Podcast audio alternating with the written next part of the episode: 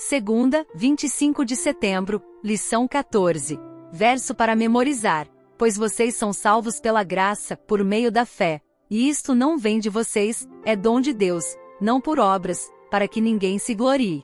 Porque somos criação de Deus realizada em Cristo Jesus para fazermos boas obras, as quais Deus preparou antes para nós as praticarmos. Efésios capítulo 2, versículos 8 ao 10. Tema de hoje: redimidos para a fraternidade. Ouça Efésios capítulo 2. Vocês estavam mortos em suas transgressões e pecados, nos quais costumavam viver, quando seguiam a presente ordem deste mundo e o príncipe do poder do ar, o espírito que agora está atuando nos que vivem na desobediência. Anteriormente, todos nós também vivíamos entre eles, satisfazendo as vontades da nossa carne, seguindo os seus desejos e pensamentos. Como os outros, éramos por natureza merecedores da ira. Todavia, Deus, que é rico em misericórdia, pelo grande amor com que nos amou, deu-nos vida com Cristo, quando ainda estávamos mortos em transgressões, pela graça vocês são salvos. Deus nos ressuscitou com Cristo e com Ele nos fez assentar nos lugares celestiais em Cristo Jesus, para mostrar, nas eras que hão de vir,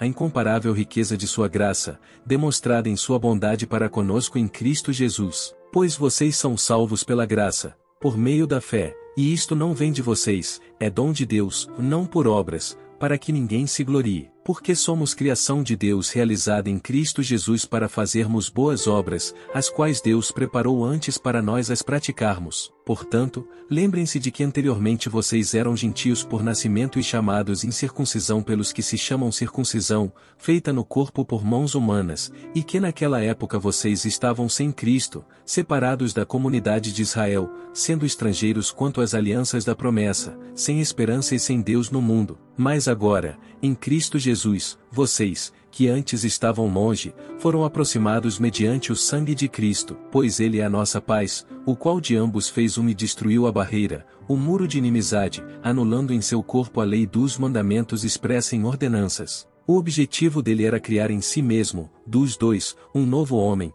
fazendo a paz, e reconciliar com Deus os dois em um corpo, por meio da cruz, pela qual ele destruiu a inimizade. Ele veio e anunciou paz a vocês que estavam longe e paz aos que estavam perto, pois por meio dele tanto nós como vocês temos acesso ao Pai, por um só Espírito. Portanto, vocês já não são estrangeiros nem forasteiros, mas concidadãos dos santos e membros da família de Deus, edificados sobre o fundamento dos apóstolos e dos profetas, tendo Jesus Cristo como pedra angular, no qual todo o edifício é ajustado e cresce para tornar-se um santuário santo no Senhor. Nele vocês também estão sendo edificados juntos, para se tornarem morada de Deus por seu Espírito. Pergunta 2. O que Deus fez por nós por meio de seu Filho Jesus Cristo?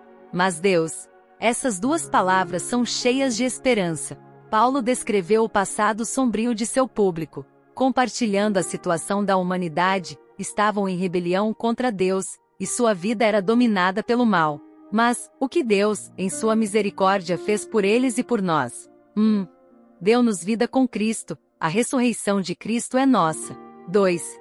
Exaltou-nos com Cristo, a ascensão de Cristo é nossa. 3. No céu, ele nos fez assentar com Cristo, a coroação de Cristo é nossa. Não somos apenas espectadores dos eventos da vida de Cristo que transformam o cosmos. Deus não toma essas atitudes por qualquer mérito nosso, mas por sua graça. É seu propósito que vivamos unidos a Jesus e pratiquemos boas obras.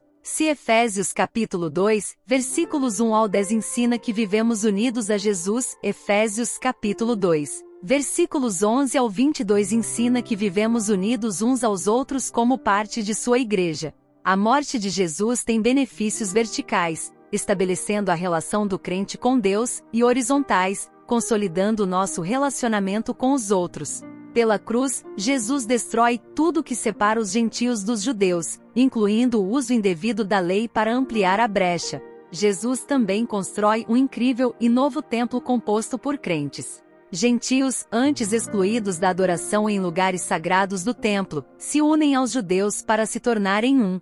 Nós também nos tornamos parte da Igreja de Deus, um santuário dedicado ao Senhor. Pela graça, você tem o privilégio de viver este dia unido a Jesus e a seus irmãos. Efésios capítulo 2, versículos 8 ao 10 atua na conversão de muitos. Martinho Lutero encontrou nesses versos a graça que conquistou seu coração e descobriu também afirmações centrais para a reforma. A salvação vem pela fé somente, pela graça somente, por Cristo somente e para a glória de Deus somente.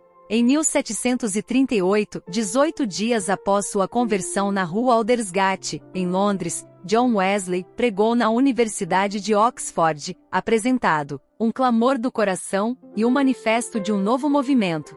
A mensagem dele, Efésios capítulo 2, versículo 8. O próximo tema da lição será Somos a Igreja do Deus Vivo. Reserve um tempinho e ouça. Deus te abençoe. Até lá!